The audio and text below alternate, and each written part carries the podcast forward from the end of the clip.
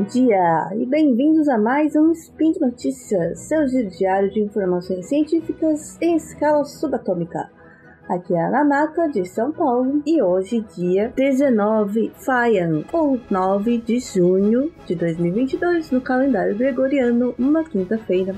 Vamos falar de biotecnologia. E um estudo inusitado alega que talvez possamos estudar esquizofrenia a partir de plantas. Notícias.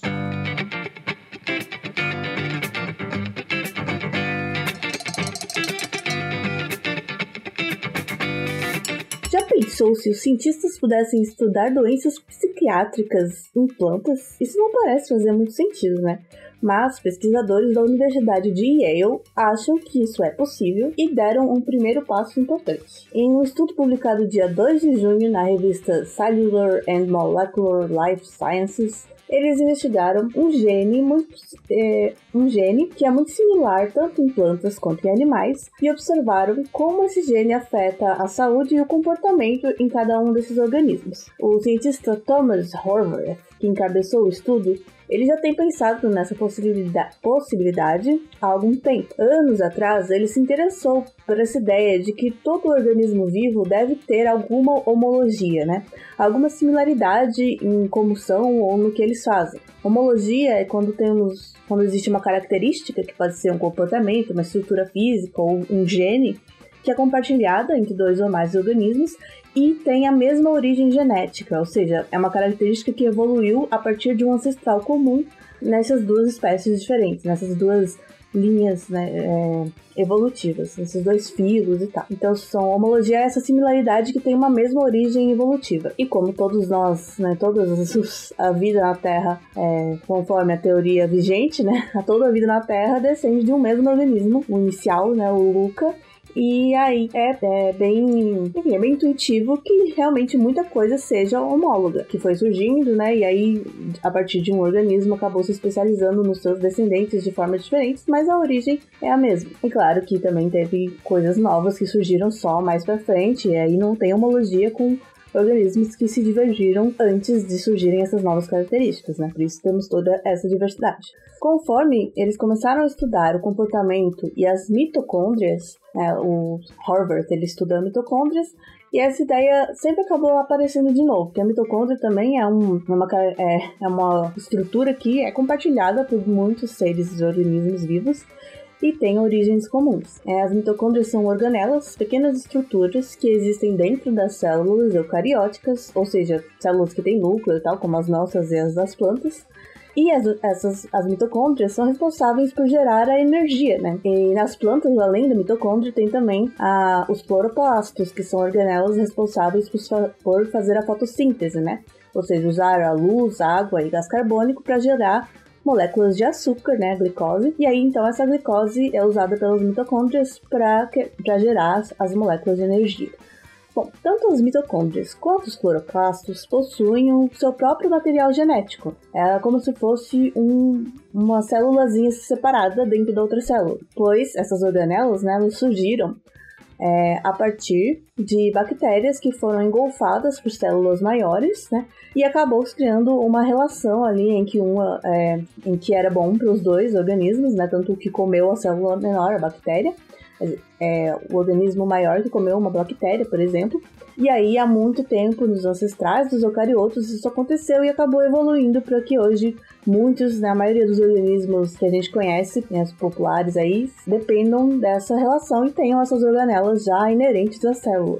Então, é, o Harvard, né, ele pensava que se fosse possível alterar genes mitocondriais em animais e observar quais comportamentos acabariam sendo alterados com isso, e aí fazer a mesma coisa com os genes similares, né, os genes homólogos a esses, nas plantas, então poderia eventualmente ser possível entender melhor o comportamento humano através do estudo de plantas. Agora vem aqui, que viagem é essa, velho? E se levar a ideia para outro patamar, né, poderia ser possível talvez desenvolver uma planta, entre aspas, esquizofrênica, nas palavras do próprio Horvath. É, então, se fosse possível desenvolver um modelo né, desse tipo, isso seria um modelo de estudo, é um organismo, um modelo de estudo, também significaria que podemos usar muitas outras espécies de organismos, não apenas mamíferos ou próximos ao humano, para sondar aspectos do comportamento humano. E isso é inclusive um dos objetivos da chamada medicina comparativa, né? É encontrar modelos não humanos para serem usados no estudo de condições humanas porque, né, usar humanos como objeto de estudo de pesquisas experimentais e tal tem toda uma gama de problemas aí. De. Problemas não, mas dificuldades, né? E aí não precisaria nem ser animais, no caso, poderiam ser plantas. Que aí as pessoas acham que plantas não têm vida e não têm alma. Enfim. É, para esse estudo, então, eles estudaram um gene mitocondrial chamado FMT, ou Friendly Mitochondria, ou seja, mitocôndrias amigáveis. Gracinha.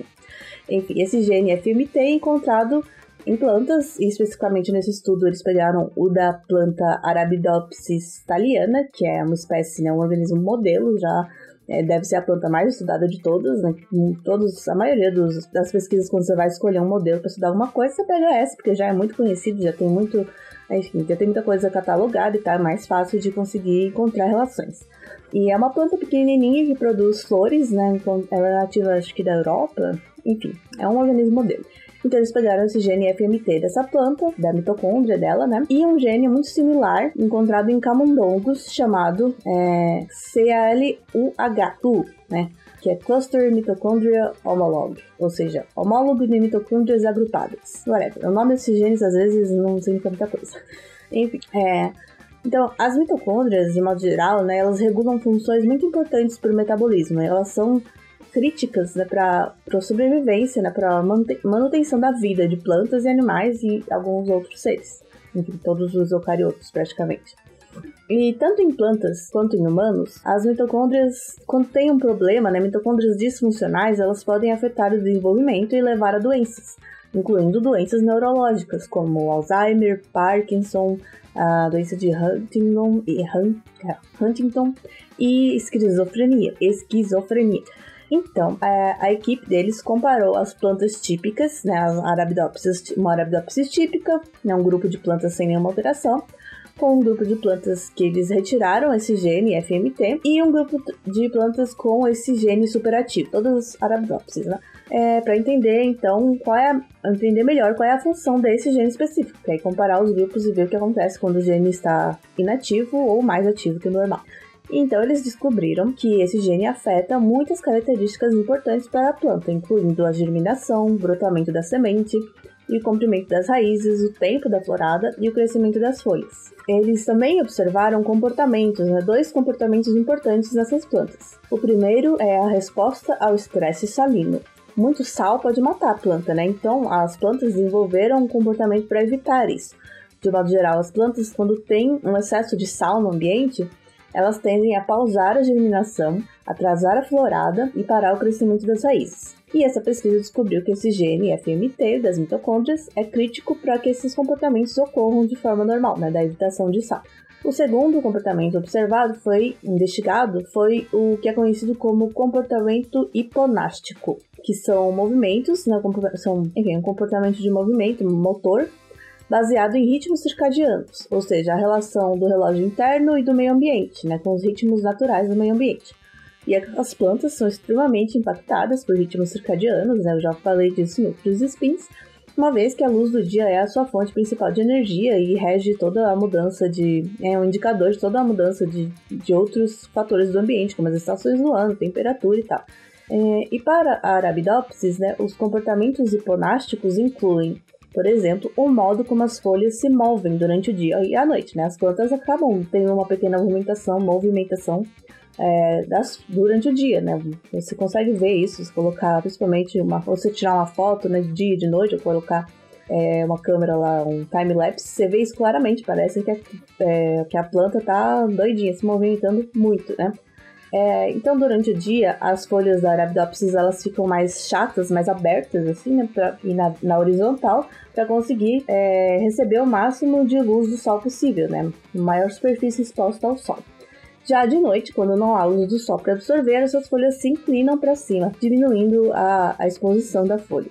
E esse estudo descobriu então que o gene FMT também tem um papel importante nesse comportamento, regulando o quanto as folhas se movem e também a velocidade com que isso acontece. E daí, para começar a conectar isso com o comportamento de mamíferos, a pesquisa investigou uma variedade de comportamentos nos camundongos, comparando camundongos típicos com os que tiveram o gene CLU, né, que é o similar ao FMT, reduzido, outro que também é o gene de mitocôndria, tá, é, é o gene mais similar. Enfim, usando um teste comportamental em que os camundongos são colocados em um ambiente aberto, eles observaram que os que tinham menos gene CLU eram mais lerdos, né, e andavam menores distâncias do que os típicos. Mas lerdos, assim, eles se moviam mais lentamente.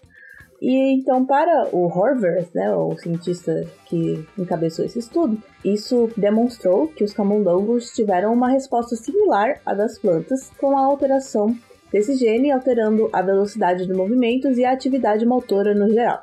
Isso é uma conclusão meio rudimentar, né? mas ainda indica que podemos sim ter mecanismos relacionados às mitocôndrias que codifiquem funções semelhantes em plantas e animais.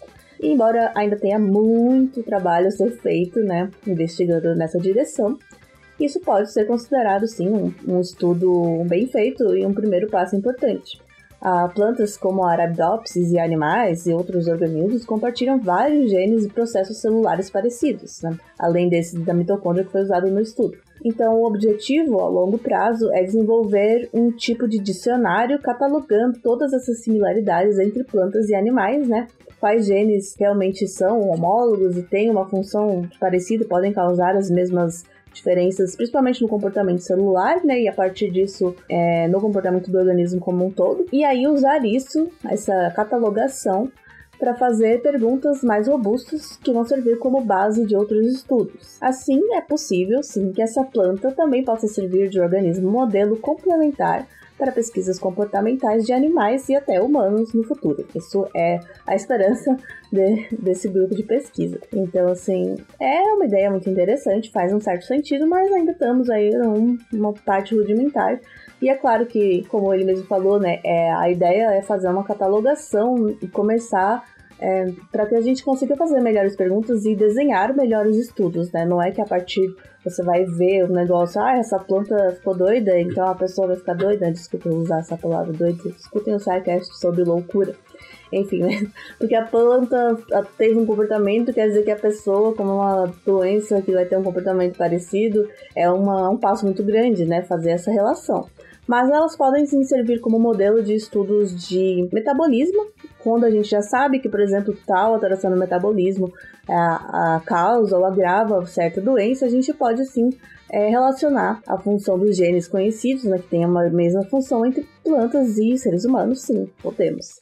E aí, como eu falei, é, é, tira algumas dificuldades de ter um organismo modelo que é uma planta em vez de animal, algumas dificuldades é, tanto em questão de reprodução, né, de propagação, que a gente consegue testar mais e tal, quanto em questões éticas. Bom, então é isso. E aí, o que você acha? Que pode, será que a gente pode criar uma planta esquizofrênica? Escreva aí no post, é, deixe seus comentários, sugestões, é, críticas e lembrando que o link deste artigo está aí no post também.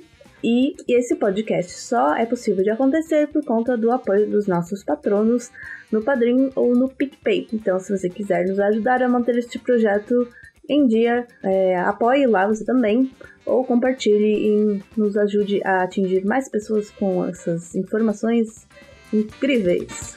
e até a próxima. Tchau!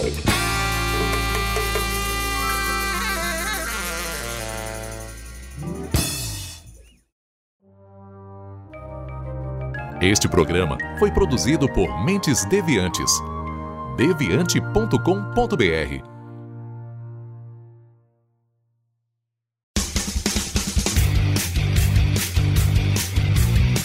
Cortes, edição de podcast.